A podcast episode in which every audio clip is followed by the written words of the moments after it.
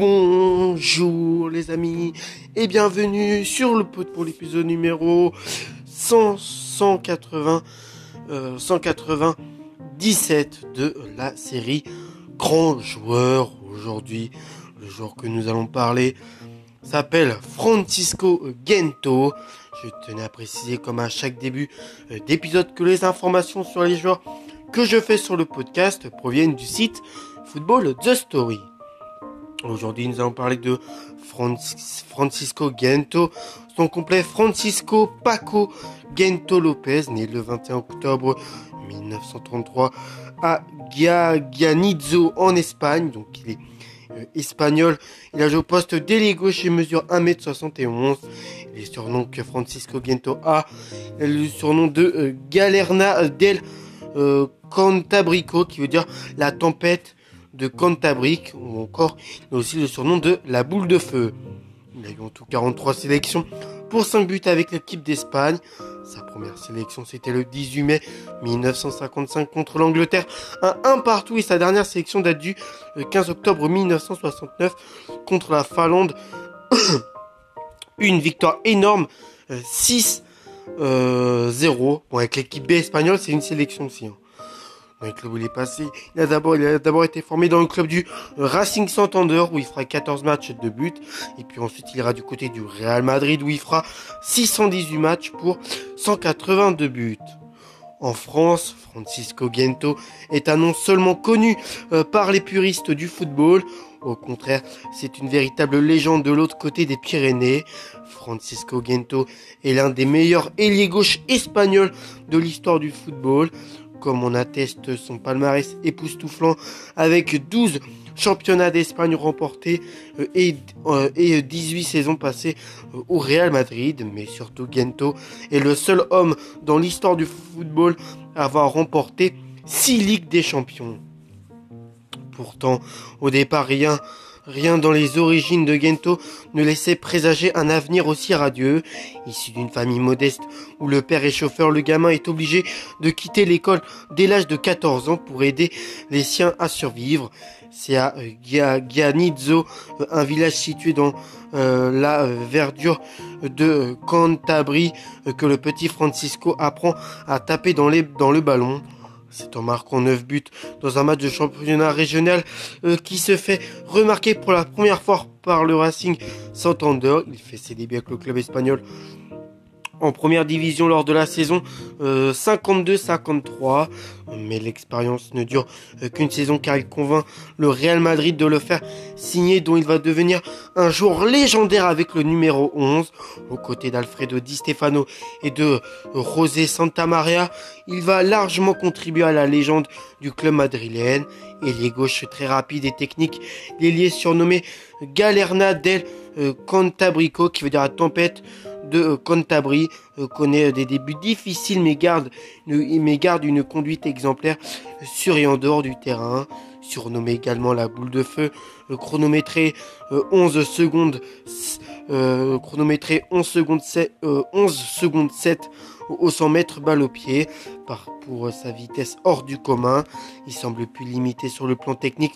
On parle même déjà d'un départ. Le destin se charge alors de donner un coup de pouce à la carrière madrilène de Gento avec l'arrivée du milieu offensif Hector Rial euh, aux de l'Argentin aux de l'Argentin Gento apprend à dominer le ballon, à maîtriser ses courses et à peaufiner ses débordements passé maître dans l'art euh, des passes euh, décisives grâce à des centres remarquables de précision. Le Madrilène était également capable de se muer en buteur. Champion d'Espagne dès sa première saison, les Merengues conservent leur titre la saison suivante euh, et remportent la Coupe latine en 1955.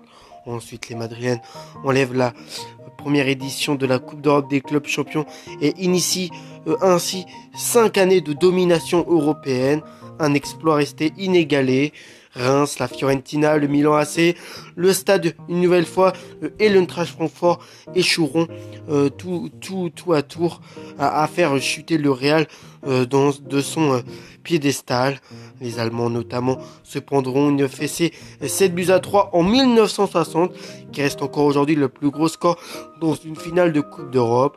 Les Espagnols exercent une, ergue, une ergémonie euh, totale, une ergonomie ergémonie euh, totale sur la scène européenne comme personne d'autre ne l'a fait depuis en 1960. La Casablanca dispute la première édition de la Coupe intercontinentale face aux Uruguayens de Penarol après un nul en Amérique du Sud, victoire 5 buts à 1 en terre madrilène au cours de laquelle Gento inscrit le cinquième but, leur assurant le titre mondial.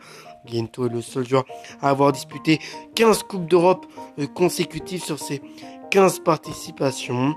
Il a joué 8 finales et en a gagné 6. C'est un record absolu qui tient toujours, comme celui du nombre de Ligas qui a remporté à savoir 12. Oui, 12. Il a disputé 618 matchs sous la tunique blanche en 18 saisons, inscrivant au passage la baguette, la, la bagatelle de 182 buts. L'importance de Gento à Madrid est tellement immense qu'on n'hésite pas à le rappeler pour la finale de la Coupe des Coupes en 1971 alors qu'il a mis fin à sa, a mis fin à sa carrière un an auparavant. Malheureusement, le joueur alors âgé de 36 ans ne peut empêcher la défaite contre les Anglais de Chelsea lors d'une finale à rejouer à 1 puis 2-1. Il a raccroché définitivement les crampons après cette finale perdue. Côté sélection, il n'obtient pas le succès escompté en 43 sélections pour 6 buts inscrits. L'ailier euh, est notamment sélectionné pour la euh, Coupe du Monde en 1962 et 1966 et dispute en tout 5 rencontres durant les deux tournois. La Roja se fera sortir vite mais sans briller à chaque fois durant les qualifications pour l'Euro 1964. Gento marque un but mais c'est une blessure qui le privera de la liste du sélectionneur Carlos Lapetra euh, pour la grande de messe du football européen qui a lieu cette année-là en Espagne. L'Espagne remporte cet euro qui sera son premier titre international et il a été pendant de nombreuses années le joueur le plus capé de la Roya. Après avoir euh, raccroché les crampons, le mythique ailier gauche se reconvertit alors en entraîneur. Il officie sur les, euh, sur les bancs de la de Castillas, de Castillas, de Castellón, de Palencia, Grenade euh, et enfin la tête euh, des jeunes du Real Madrid. Sa réussite en tant que technicien sera modeste. Le Real Madrid lui rend désormais hommage euh, à différentes occasions en reconnaissance de ses loyaux services. C'est ça qu'on reconnaît une légende et Francisco Gento en est une vraie. Donc, donc voilà, voilà pour, pour ça, pour son immense carrière. Euh, à euh, Gento. Voilà, il a un parcours assez hors du commun. Je voulais aussi vous parler du fait euh, voilà, que j'ai un petit sujet divers à propos de lui. Il a, fait partie également de la sélection mondiale qui a rencontré l'Angleterre à Wembley en 1963 pour célébrer le centenaire de la création de la fédération anglaise. Outre Gento, la sélection mondiale comptait notamment Lev Raymond Coppa, Eusebio, Pelé, euh, ou encore Ferenc Pushkas. Donc voilà pour euh, ce mini sujet divers à son propos. en tout cas, je vais vous retrouver pour le prochain épisode. En tout cas, c'était moi pour le podcast, le Foot Histoire Podcast.